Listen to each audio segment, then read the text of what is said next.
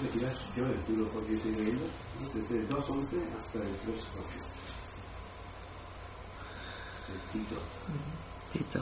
Porque la gracia de Dios se ha manifestado para salvación a todos los hombres, enseñándonos que renunciando a la impiedad y a los deseos mundanos, vivamos en este siglo sobria, justa y piadosamente, aguardando la esperanza bienaventurada y la manifestación gloriosa de nuestro gran Dios y Salvador Jesucristo, quien se dio a sí mismo por nosotros, para redimirnos de toda iniquidad y purificar para sí un pueblo propio, celoso de buenas obras. Es, esto habla y exhorta y reprende con toda autoridad, nadie que menosprecie. ¿El? Sí, seguir del 3 hasta el versículo 8. Ma. Re- recuérdales que se- que se sujeten a los gobernantes y autoridades, que obedezcan, que estén dispuestos a toda buena obra, que a nadie difamen, que no sean pendencieros, sino amables, mostrando toda mansedumbre para con todos los hombres, porque nosotros también éramos en otro tiempo insensatos, rebeldes, extraviados, esclavos de concupiscencias y deleites diversos, viviendo en malicia y envidia, aborrecibles y aborreciéndonos unos a otros. Pero cuando se manifestó la bondad de Dios, nuestro Salvador, y su amor para con los hombres, nos salvó, no por obras de justicia que nosotros hubiéramos hecho, sino por su misericordia, por el, lavamiento de la regeneración y por la renovación del Espíritu Santo, el cual derramó en nosotros abun- abundan- abundantemente por Jesucristo nuestro Salvador, para que, justificados por su gracia, viésemos a ser herederos conforme a la esperanza de la vida eterna. Palabra que es esta, y en estas cosas quiero que insistáis con firmeza, para que los que creen en Dios procuren ocuparse en buenas obras. Estas cosas son buenas y útiles, y útiles a los hombres. Gracias. Interesante la manera ¿no? que Pablo enfoca el deber de la enseñanza. Dice, en estas cosas quiero que insistas con firmeza. ¿No? Es decir, una y otra vez hay que exaltar al pueblo de Dios, ¿no? insistir ah, para que se mantenga la motivación y el, entendimiento del de lo que de cómo debemos vivir. Dice, esto habla, exhorta y reprende. Son como tres fases en cuanto al cuando la gente no hace caso. Primero, háblalo.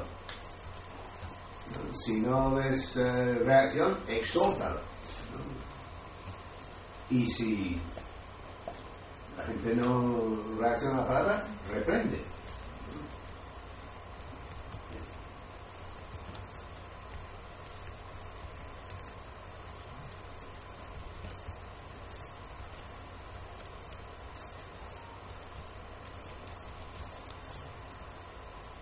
Así que, en fin, lo que voy a hacer antes de seguir, que cada uno coja un papel y un boli. Que Cada uno y pasar los demás. Los bolis.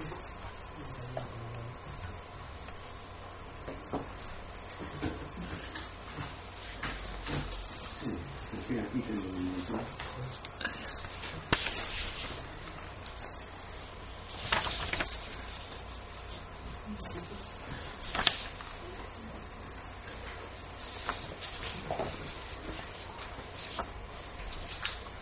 Eh, sí, ¿Puedes pasar?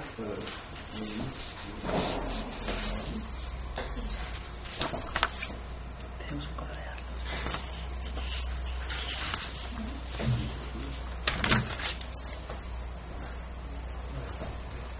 ¿Alguien más?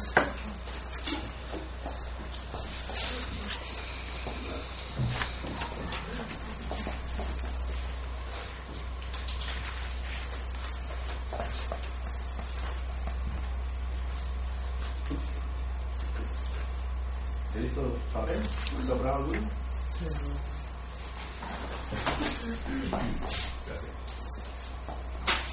Sí, no, no, no, no, de momento, ¿sabes? ya luego lo digo. Nos empieza Pablo aquí hablando de la salvación ¿no? y de lo que implica la salvación.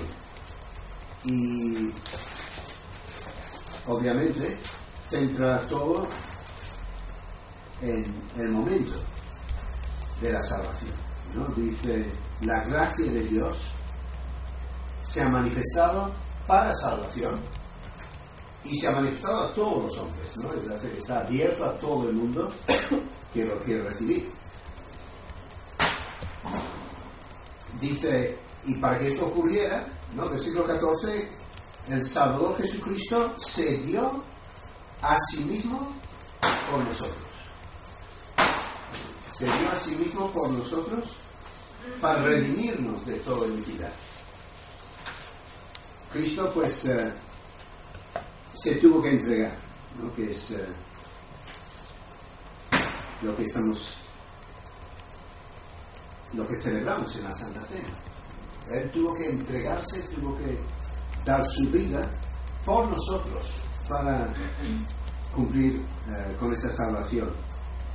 Dice, nos salvó no por obras de justicia que nosotros hubiéramos hecho.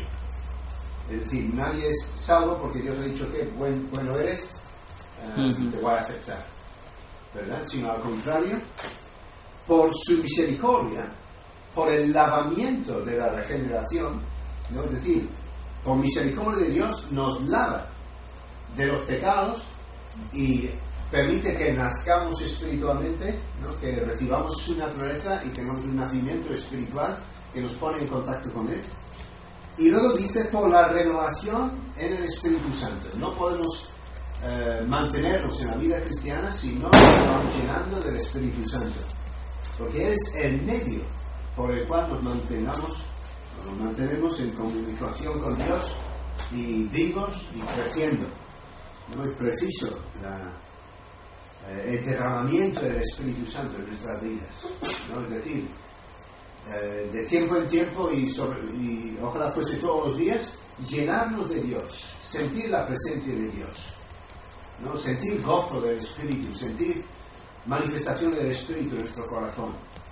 Esa es la verdadera manera de vivir la vida cristiana y a la que tenemos que apuntar ¿no? con nuestro, nuestra propia búsqueda del Señor, con nuestras reuniones um, para que se aproxime más a una vida cristiana verdaderamente viva y llena de Dios, ¿no? y no simplemente uh, pues costumbres religiosas, ¿no? de lo que sabemos que hay que hacer y lo vamos haciendo. Necesitamos la vida de Dios mismo obrando en nosotros. Y entonces, pues esa salvación, ¿cómo ocurre? Dice en el siglo XII. Esa gracia de Dios que se ha manifestado nos enseña que renunciando a la impiedad y a los deseos mundanos, vivamos en este siglo sobria, justa y piadosamente. No empieza con una renuncia.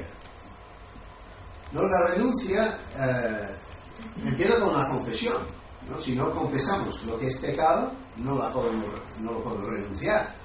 Si no reconocemos que lo hacemos o que lo hemos hecho, no, no podemos decir eh, lo repudio, ¿no? lo rechazo, lo, lo, quiero aborrecer, no quiero vivirlo más, no quiero pasar más por ahí. ¿no? Es decir, primero es confesión, luego la decisión de decir lo que reconozco que he hecho, no lo quiero hacer, ¿no? decisión de la voluntad. Y por supuesto la declaración de ello, ¿no? En la renuncia eh, declaro lo que son mis intenciones, que no necesariamente son mis sentimientos. No, a veces cuando nos toca renunciar a un pecado, seguimos siendo la atracción de ese pecado. No, cuando queremos, por ejemplo, perdonar a alguien y queremos declarar perdón, no necesariamente estamos sintiendo perdón hacia esa persona, igual estamos sintiendo rencor. Uh -huh. Pero la renuncia y el arrepentimiento son decisiones de la voluntad, ¿verdad? Que luego Dios es el que lo va obrando en nosotros, porque Él es el que salva. Pero nosotros somos los que tomamos la determinación por dónde queremos ir. Entonces, la renuncia es eso, es confesar, decidir y declarar la dirección en que yo quiero ir.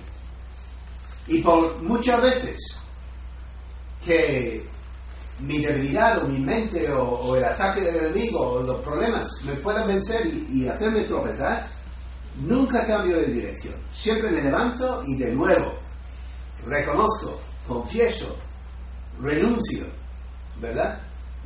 Y busco de Dios salvación. ¿No? Reconociendo que todavía no he visto salvación, sino que he visto la posibilidad de volver a tropezar, pues entonces dice el que clama al nombre del Señor será salvo. ¿no? Entonces dedico más tiempo a buscar de Dios, a orar. Y decir, Señor, fortaleceme, cámbiame. Y es esa persistencia en el arrepentimiento que da lugar a que la obra de salvación siga profundizando, ¿verdad? ¿Cuántas veces cuando nos convertimos hay cosas que desaparecen al momento y pensamos que la salvación siempre debe ser así? No, esa es la gracia de Dios. Es la manifestación de la gracia de Dios. Que alguien que un momento antes era un blasfemo, un borracho, un homicida, siente la palabra de Dios y se arrepiente. Él no tiene poder para cambiar todas esas tendencias en su vida, ¿no? Pero Dios le toca y cosas desaparecen al momento. Y no la, el error muchas veces es pensar, pues entonces ya está todo hecho. No, está todo empezado. No está todo hecho. Dios ahora tiene que seguir trabajando en nuestro corazón y desarrollando muchas otras cosas y enseñándonos a cómo vivir la salvación. Y recordando lo que dice Pablo en Hebreos, somos hechos partícipes de Cristo si mantenemos hasta el final nuestra firmeza del principio. ¿Verdad?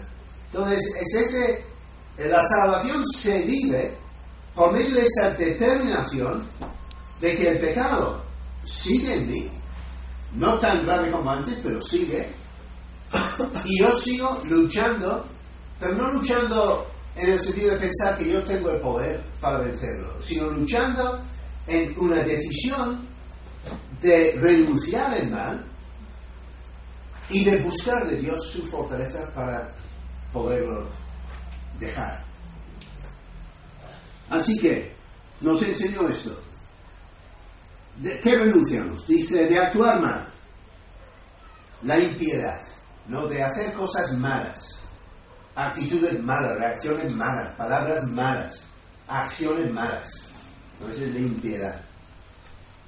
Y los deseos mundanos, los deseos que hay en el mundo, tanto de la carne como de los ojos, la avaricia o el deseo de tener, como el deseo de ser importante, ¿no? la vanagloria de la vida. Esos son todos los deseos del mundo, ¿no? que todos queremos ser valorados, pero hay una diferencia muy grande en el deseo de ser valorado y el deseo de ser importante. ¿no? Una cosa es como un deseo que nace de una carencia de no sentirnos valorados. ¿no? Entonces buscamos ser valorados y ser importantes porque hay algo en nuestro corazón que no se siente valorado. Sin embargo, cuando entendemos de verdad el amor de Dios, ¿no? que la persona más importante en este universo, el que mejor me conoce y sabe lo malo que soy, es el que más me valora. ¿no? Eso es realmente lo que sana el corazón y me hace evitar la necesidad de buscar ser alguien, porque estoy satisfecho con cómo Dios me ve ¿no? y cómo Dios me ha hecho. Y si tengo algo, pues es por la gracia de Dios. Y si me falta algo, pues Dios me hizo así. Y si Dios, el que me ama, me hizo así, es porque Él me quiere así. ¿Verdad? Y si no tengo voz para cantar, pues Dios no me hizo para cantante. O si no tengo mano para cocinar, pues Dios no me hizo para cocinero. ¿no? Es decir, me quedo satisfecho con cómo Dios me hizo, sabiendo que Él me hizo para algo, para lo cual yo soy idóneo. ¿Verdad? Y otra cosa que me sobraba, que podría tenerlos, pero solo sería para, para gloriarme Dios, no sería de utilidad para Dios, porque no me hizo para eso, para que los quiero tener. ¿Verdad? Entonces, es la sanidad que nos viene por, eh, realmente entender el amor de Dios.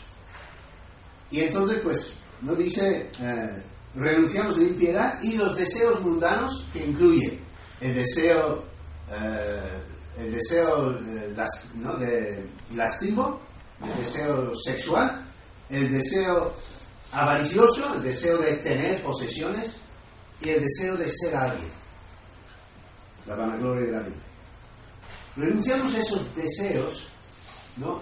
en su manera desmedida, ¿no? porque hay una manera que está bien en esos deseos, ¿no? que está dentro de las leyes de Dios.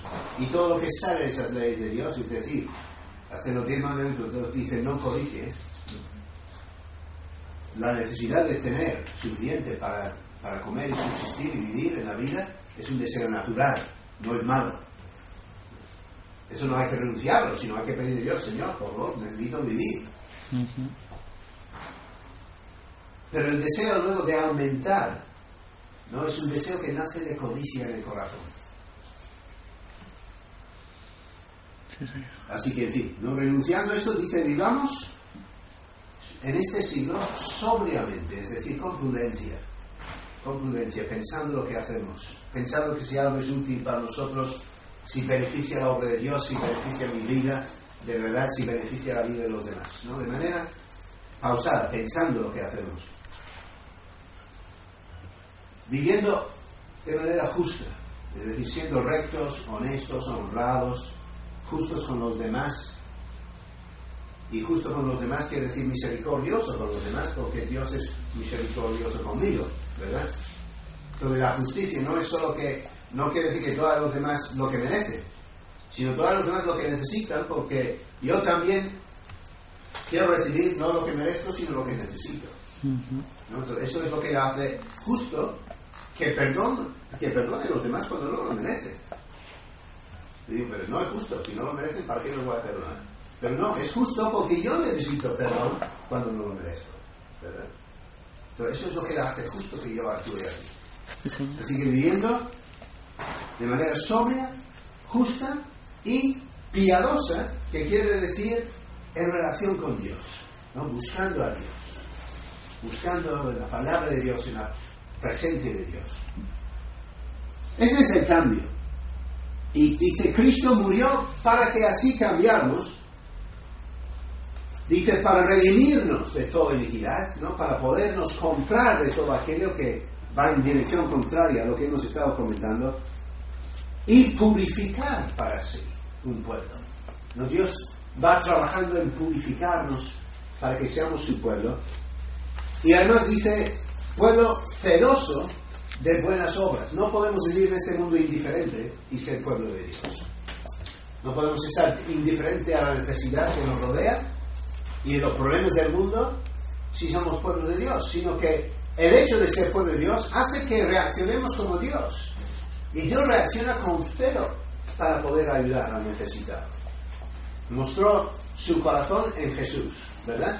Que dedicaba su tiempo a sanar, a ayudar, a resolver problemas, tenía compasión de la gente constantemente. Entonces, ese corazón es el que Él nos tiene que transmitir para que seamos su pueblo, para que seamos celosos de buenas obras. No, no solamente de cuando en cuando nos acordamos ¿no? de, uy, debo hacer algo, sino que vivamos con ese celo. ¿no? ¿Qué puedo hacer para ayudar a los que tengo alrededor? ¿Cómo les puedo ayudar? ¿Cómo les puedo ser de beneficio? Tanto de manera natural como de manera espiritual. Así que primera cosa, no, la, la idea no era usar el papel para tomar eh, apuntes, porque los vamos a destruir después, los papeles. Porque lo que ahora vamos a apuntar, cuando Cristo me cogió,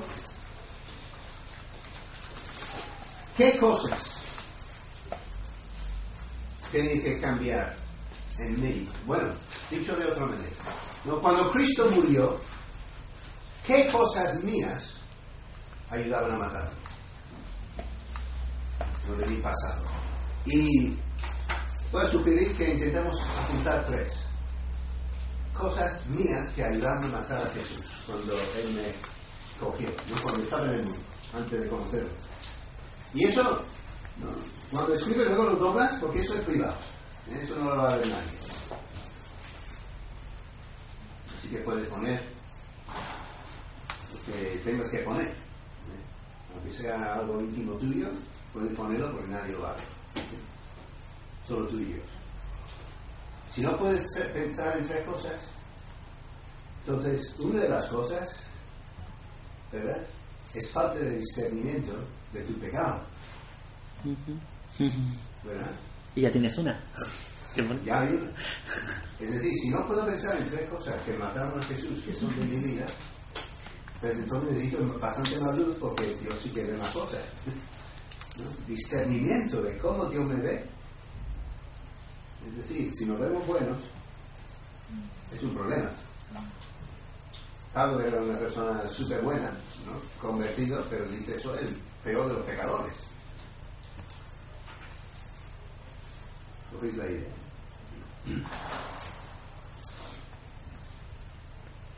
Ah, bueno,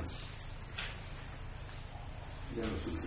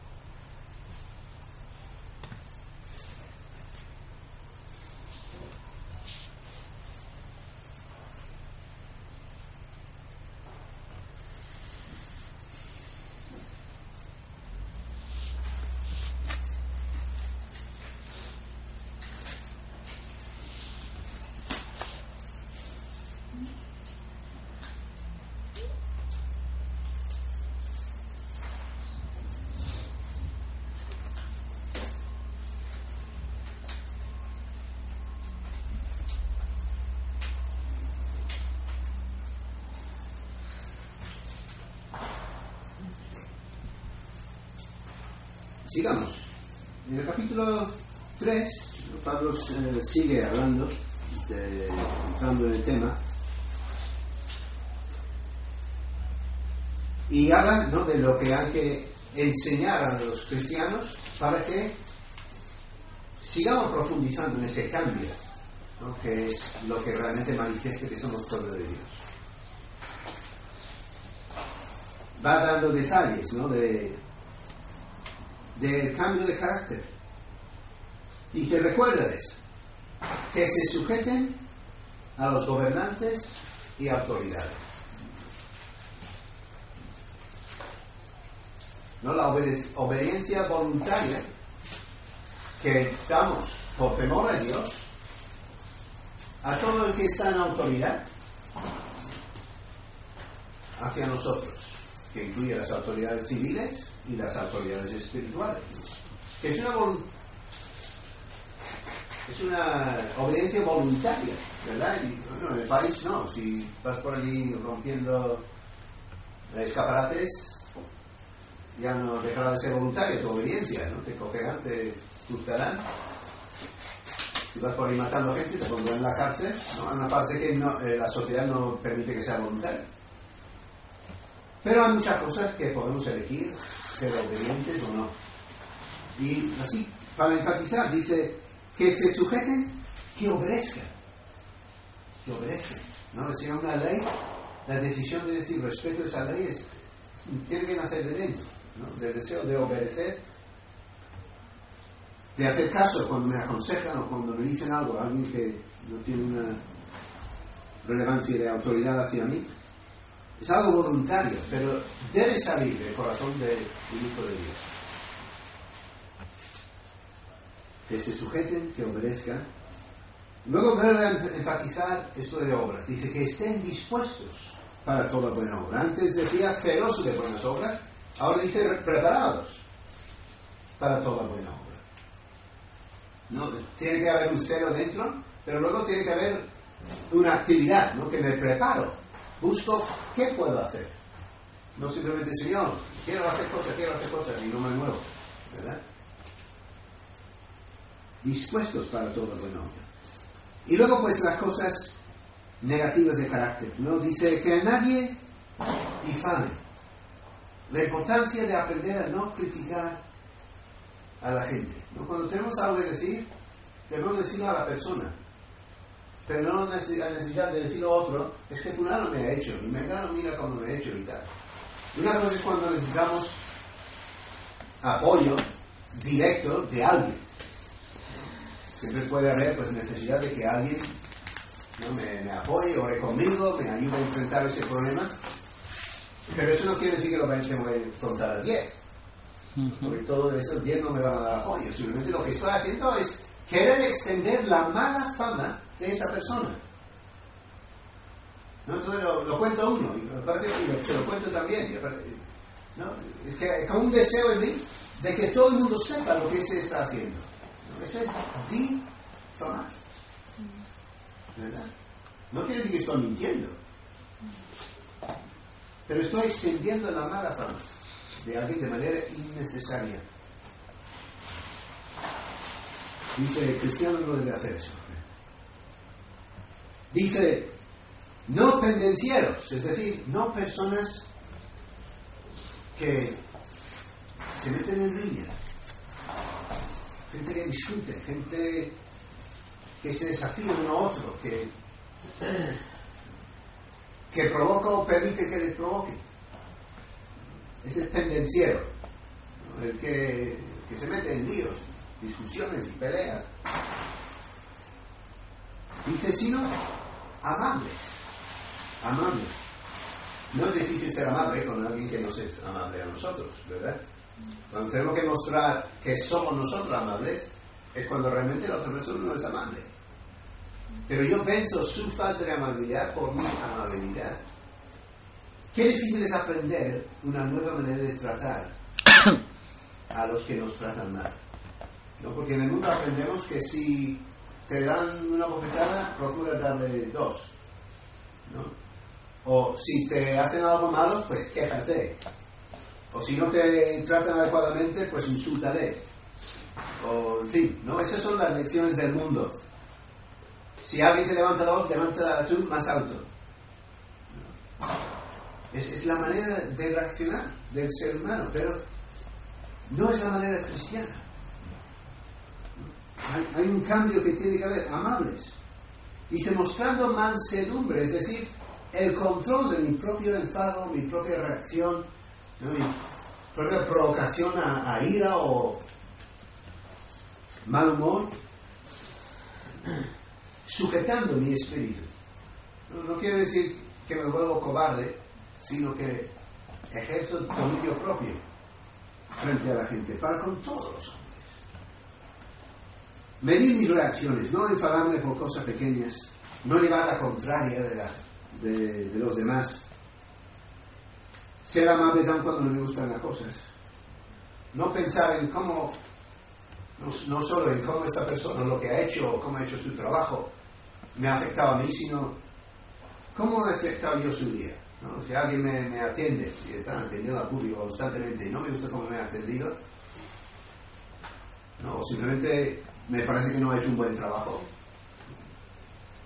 debo pensar no solo en cómo me ha afectado, sino luego lo que yo le suelto, lo que yo le digo, lo que yo le echo la bronca, ¿cómo le deja a esa persona para el, día, el resto del día que tiene? ¿No he sido amable? No, igual no sé los problemas que tiene esa persona. La bronca que yo le he hecho, pues puede ser la última gota que de eche depresión. Amables con todos cuando la gente que me tiene que tratar, el médico, el ambulatorio, en el que está la persona donde compro, en el banco, cuando esta gente me ve venir, ¿qué piensa? Ay, mira, que viene fulano, que me va a alegrar el día. O piensa, uff, otra vez, no, seguro que lo va a hacer mal otra vez, me va a echar la bronca. La gente debe alegrarse por verse con un cristiano.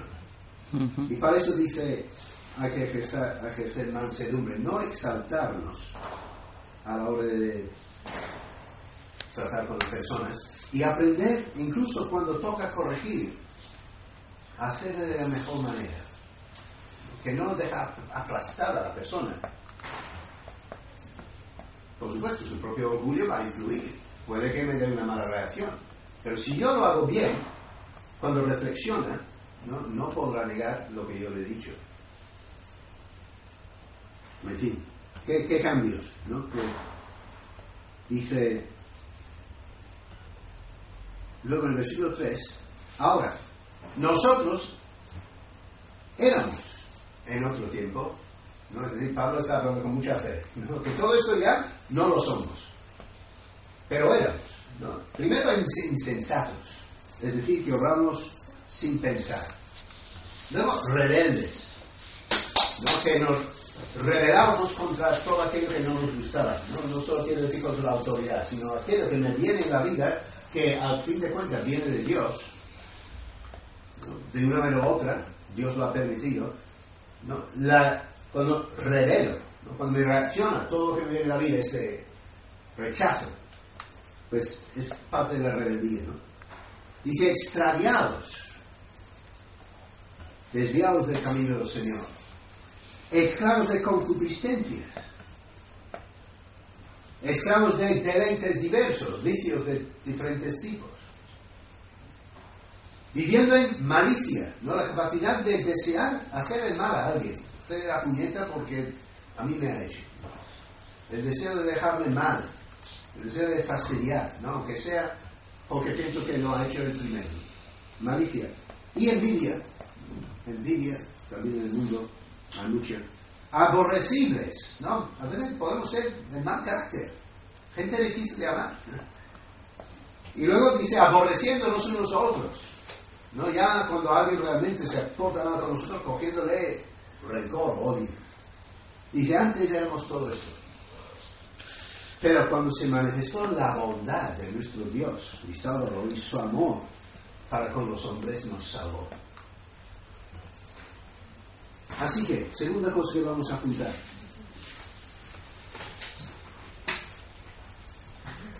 Tres cosas que Dios todavía debe quitar de mi carácter. Tres cosas que deben quitarse todavía de mi carácter. Dijéramos, insensatos, rebeldes, extraviados, esclavos de concupiscencias, de deseos impuros, de algún vicio, de leyes diversos, aunque sea algo tan relativamente inocente como es la glotonería. Viviendo en malicia, con malos pensamientos hacia los demás, de, de de de envidia, de carácter desagradable, rencores y odios hacia otras personas, mientras al contrario debemos no criticar, aunque no está presente, no estar siempre metidos en discusiones, amable con la gente, controlando nuestras reacciones hacia todos los demás. Cosas que Dios debe quitar y tres cosas que debe añadir tres cosas que debe quitar. Todavía hay tres que debe añadir.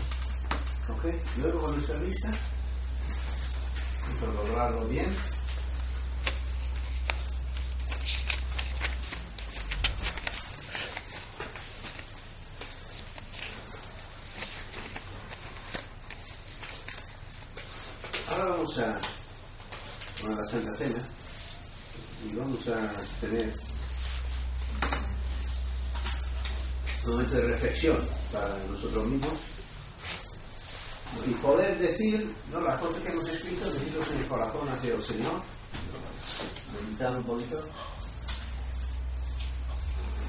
y eh,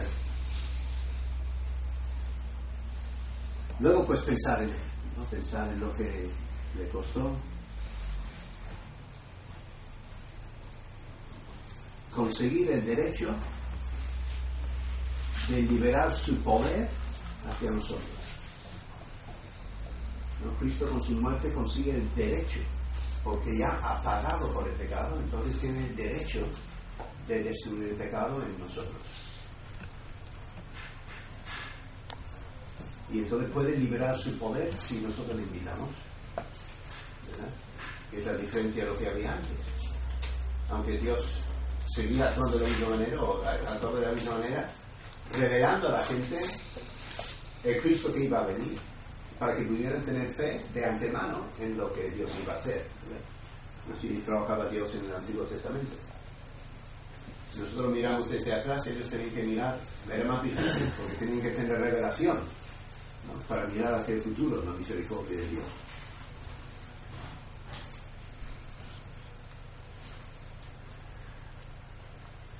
Y vamos a cantar alguna alabanza.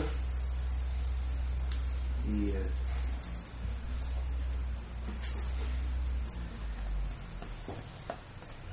dedicar algún tiempo. ¿no? Y entonces, eh,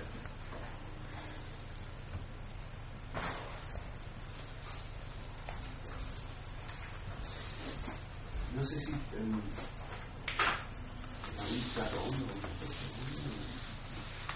los papeles, ¿no? luego los vamos a romper y dejar. Vamos a hacer un, un acto simbólico.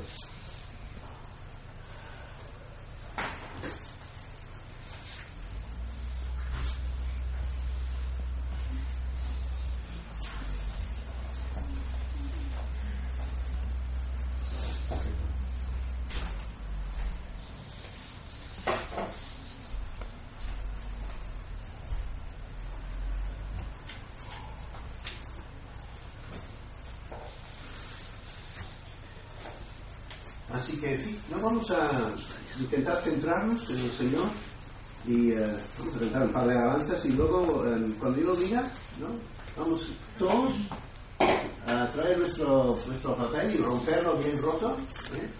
y echarlo allí, que es una- un acto de decir a lo malo lo renuncio, a los cambios que necesita mi vida, pues activo de Dios, rompiendo aquello que he confesado ¿no? tanto de antes como de ahora, mis carencias y, mis faltas, ¿verdad?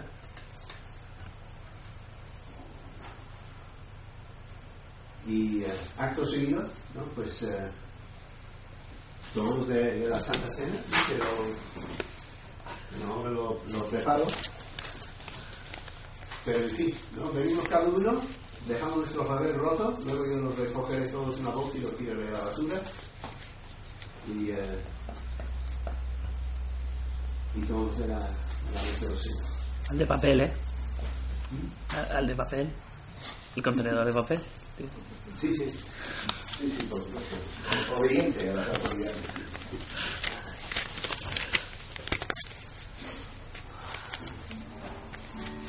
Última canción que cantamos era Ven Espíritu Ven y eh, vamos a cantar otra en la misma línea.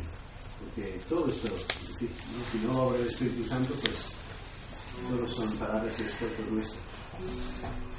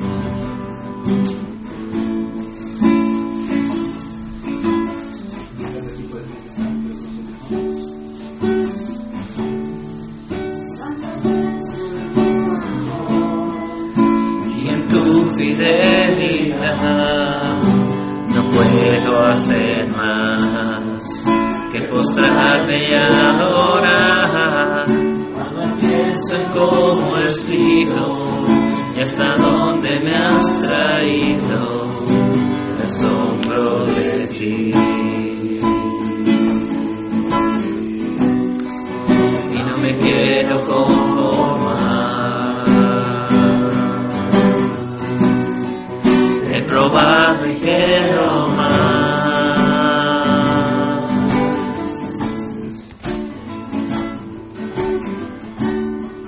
Enamorarme más de ti. Enséñame a amarte y a vivir conforme a tu justicia y tu verdad. Con mi vida quiero adorar todo lo que tengo y lo que soy.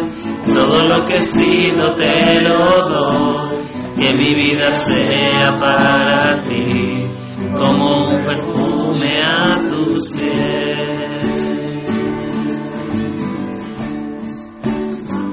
Pienso en tu cruz y en todo lo que has dado, tu sangre por mí, por llevar mi pecado.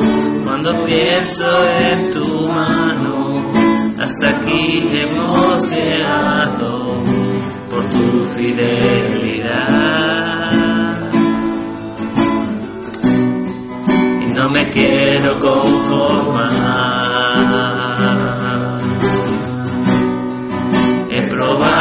Quiero más. No me quiero conformar. He probado y quiero más. Quiero enamorarme más de ti. Enséñame a amarte y a vivir conforme a tu justicia y tu verdad. Con mi vida quiero adorar, con todo lo que tengo y lo que soy, todo lo que he sido te lo doy. Que mi vida sea para ti, como un perfume a tus pies. Quiero enamorarme más de ti, enséñame a amarte y a vivir conforme a tu justicia y tu verdad.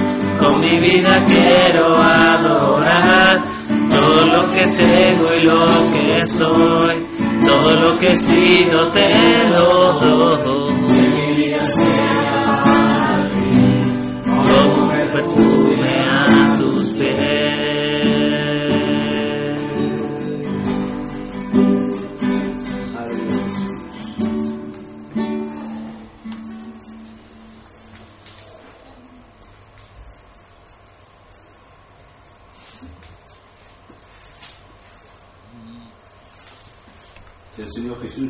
Que fue entregado, tomó pan y habiendo dado gracias,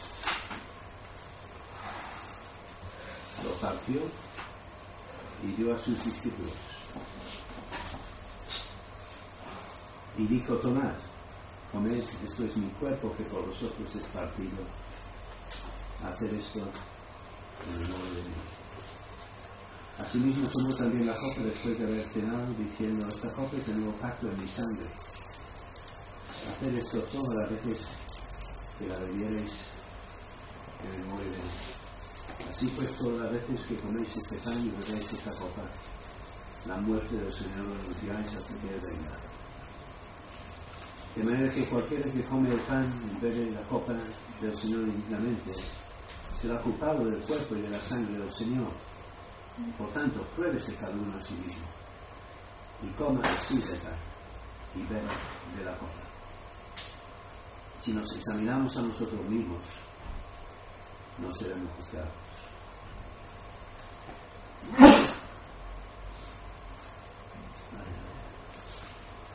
Así que voy a cantar una canción más y luego pues dedicar tiempo a meditar, orar y luego ya cada uno cuando quiera pues trae su papel, lo rompe en trocitos y lo deja ahí y participa de la mesa del Señor. Y hacemos un, no, ese es el nuevo pacto, el nuevo pacto, por lo tanto cada vez que venimos hacemos un nuevo pacto con Jesús para las cosas que estamos renunciando y las cosas que estamos abrazando. Y eso no se, no se vuelve mentira por tener que repetirlo, por tener que venir la semana que viene y, y el volver a confesar, sino es progresivo. Nuestra insistencia es progresivo con Dios para que Él nos libere y nos salve. Y llegamos al momento de, de intervención suya. Precisamente lo que nos esclaviza es cuando nos echamos para atrás y decimos, pues, ¿para qué? Ya no vale la pena, que, que no cambio, entonces dejo de pedir. Esa es la falta de fe. Y la fe es lo que nos salva, no las obras. La fe es lo que nos hace persistir, volver, volver, volver, hasta ver la victoria, ver el progreso, ver aquel aspecto de nuestro carácter que no nos gusta, verdaderamente cambiar. Dale,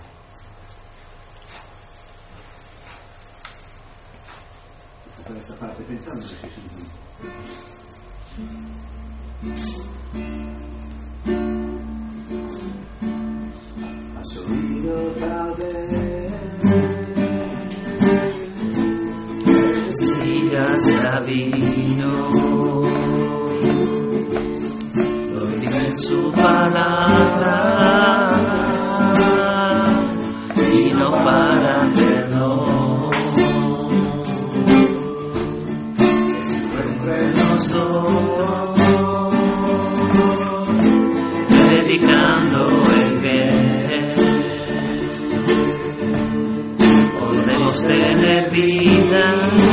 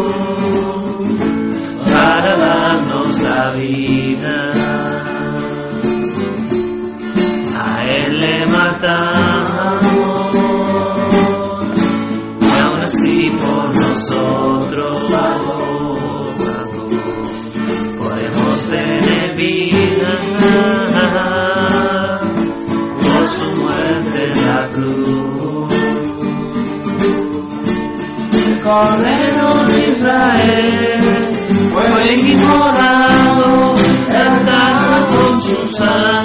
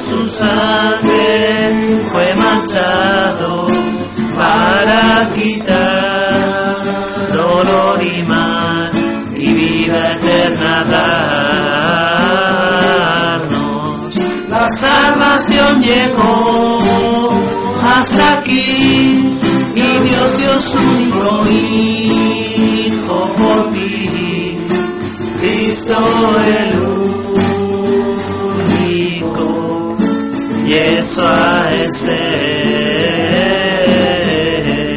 el Cordero de Israel, fue inmolado, el altar con su sangre fue manchado.